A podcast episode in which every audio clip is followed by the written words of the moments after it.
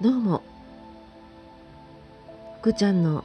山あり谷あり楽しく生きるです。さて今日のテーマはメインテーマとサブテーマとでも言いましょうか。サブは最近アチーバスの知人からのフェイスブックで知った5 years Q&A ダイアリーというものについて。でメインはほんと昨日ぐらいにやっと分かったことが実はありましてこの年になっても自分のことがよく分からず気がついたことをお話ししようと思います。さて5 years Q&A ダイアリーというのは、えっ、ー、と、知らなかったんです、全然。5年ダイアリーとか10年ダイアリーっていうのは知ってたんですね。ただこれって、その5年分、例えば昨日は2月4日、昨日から始めたんですが、2月4日、2022年の2月の4日、2023年の2月の4日、5年分あるわけです。でその、えーと、4日のところにその質問があるんです。でその質問に答えてもいいしまあその日にあったことを書いてもどちらでもいいですよっていうそういう日記なんですね。で、えーとたえーと、昨日のは「今日のファッションチェック5段階評価でいくつ?」っていう質問なんです。別にこれに答えなくてもいいんですね。で私はいやこれ質問の内容知らなかったんですがたまたまなんです。よく言いますよね私たまたまって。昨日は珍しく仕事に母のからもらったというか母の遺品でもあるロングコートのがあるんですね。母はすごいあのおしゃれな人で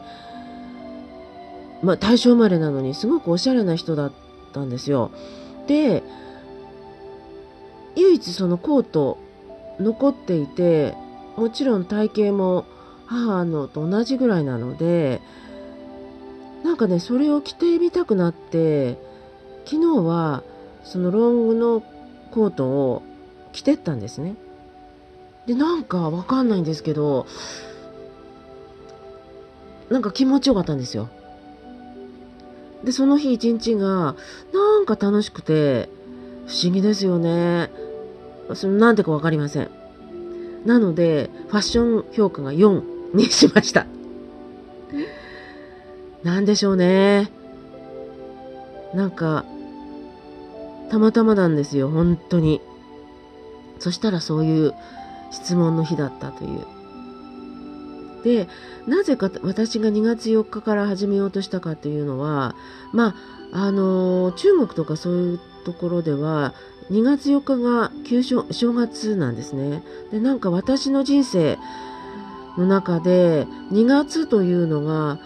すごくキーポイントになっていて、その変化を起こしている日なんですよね。なんか引っ越しも2月4日だったり、何かがこう、きっかけ始まったのが2月4日だったりっていうのが、その5年ごとのキーポイントであるのがね、大体2月の4日以降だったり後から考えるとなんですがだったので2月4日から昨日から始めてみました。さあ5年後続いているでしょうか。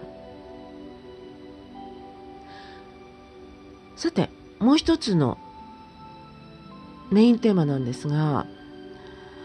実はその去年の12月から私は放課後等デイサービスという障害を持っている子どもたちのだけの放課後のサービスなんですよね。で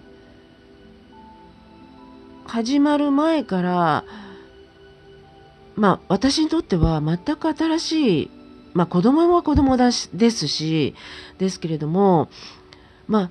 障害を持っている子供たちとこんなに深く関わるということが今までの人生の中ではなかったので、不安もありましたし、できるかなっていうのもありましたし、まあやってみようって思う感じでスタートさせたんですね。まあ知人のお役に立てるのであればと思う思う気持ちが一番強かったんですが正直自分としてはそれを一生やりたいと思っている分野ではなかったんですね。でまあそれもあるのかもしれないけどこう何かこう違和感があってなんだろうっていうのが分からなかったんですね。なんだろうこの違和感。なんだろうな初めてのことやるからかななんでかなっずっと思っていました。ただまあスタートするともうそんなの考えてる余裕もなくもうバタバタバタバタっとねこの2ヶ月過ぎたんですけれども最近になって少しこうあのいろいろなことが、まあ、スタートして整備されていろんなことが落ち着いてきたというのもあるのかもしれないんですがやっぱりなんか違和感があるな何だろう。その他のスタッフの人たちとの違和感があるのは何だろうこれって私の性格の悪さだろうかっていう まあそういうそういうふうには思わないですけどねと思っていて昨日か一昨日なんかちょっとふっと合ってるかどうかわかんないんだけどですけれどもあここかなって思ったところがあるんです。まあ性格はもちろんそれぞれ違いますし生きてきたそのあれも違うと思うんですね。ただ私は今今年70なんですけどあと10年うーん15年20年生きられたとしても正直言ってその20年をこの放課後等デイサービスの事業に費やすつもりは全くないんですよ。私はやっぱり夢があってその最終的にはそこが到達点でそこに向かってここ23年思いがあるのでその放課後等デイサービスがどうのこうのいいとか悪いとかではないんです。私の人生の目標がそこではないんですねやはり。で他のスタッフの方たちは若いのでこれから5年後10年後その寺子屋号が発展していくためにっていうその目標があるわけですよ。もちろんそれを作った知人ももあります。5年10年どころではありません。その自分のお子さん障害を持ってるお子さんが成人するまでそこに到達点を持っていってるわけなのでそこが違うからかなっていうのを感じましただからといって手を抜くわけではないですしかし放課後等デイサービスの障害を持っている子たちの授業というのは奥が深くて1年2年でどうこうなることではないんですね。と私は思っているんです。なので私が持っているもの私の感性を出すことはもちろん惜しみなく出すんですが1年2年で学べる範囲っていうのは限られているんですね。全部が全部学べるわけではないです。なのでその一生懸命さが違うんだなってただ私ももちろん1年間頑張ろうと思っています今年の11月で1年になるのでそこまでは自分の持っているものや感性をできるだけ出していこうと思いますしその間で学べることを学んでいこうと思います。でそれは無駄ではないと思っているからなんです。これから私が生涯かけてやろうと思っている将来の目的がとあがん？ん？えー、接続詞が間違ってますね、えにおに向かうためには必要だから私はここにいると思っているからなんです。ただ生涯をかけてやろうと思っていることではないのでそこに対するエネルギーがかけ方がちょっとみんなとは温度差が出てしまうんだなそこだなっていうふうに思っています。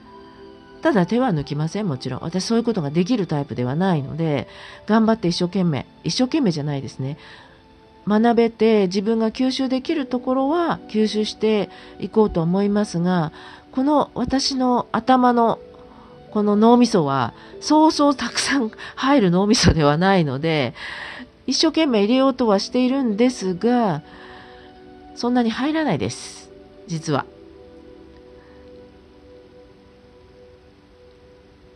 だから多分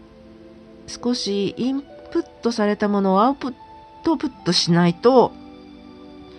私の頭の中パンクしてしまいます。だからちょっと私のその立ち位置、スタンスがちょっと見えた気がして、あ、この辺だな、私のいる場所。この辺だな、ここだな。無理はできません。もうすぐ70です、今年。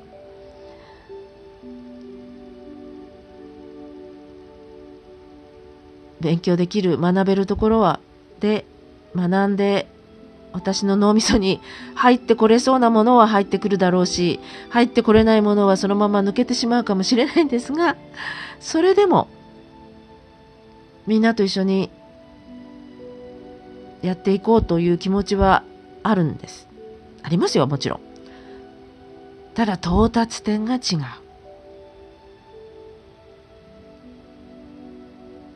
エネルギーのかける気持ちが違う。そこに温度差が出てきてしまうのは仕方ないかなって私は思っています。手を抜くわけではありません。11月まで私のできることは精一杯やろうと思いますし、学んで私の頭で入る余地があれば入ってくると思いますので、そんな感じで、ゆるゆるとやっていこうかなって、そんなことに気がついた今日この頃でした。それでは皆さん、良い週末を。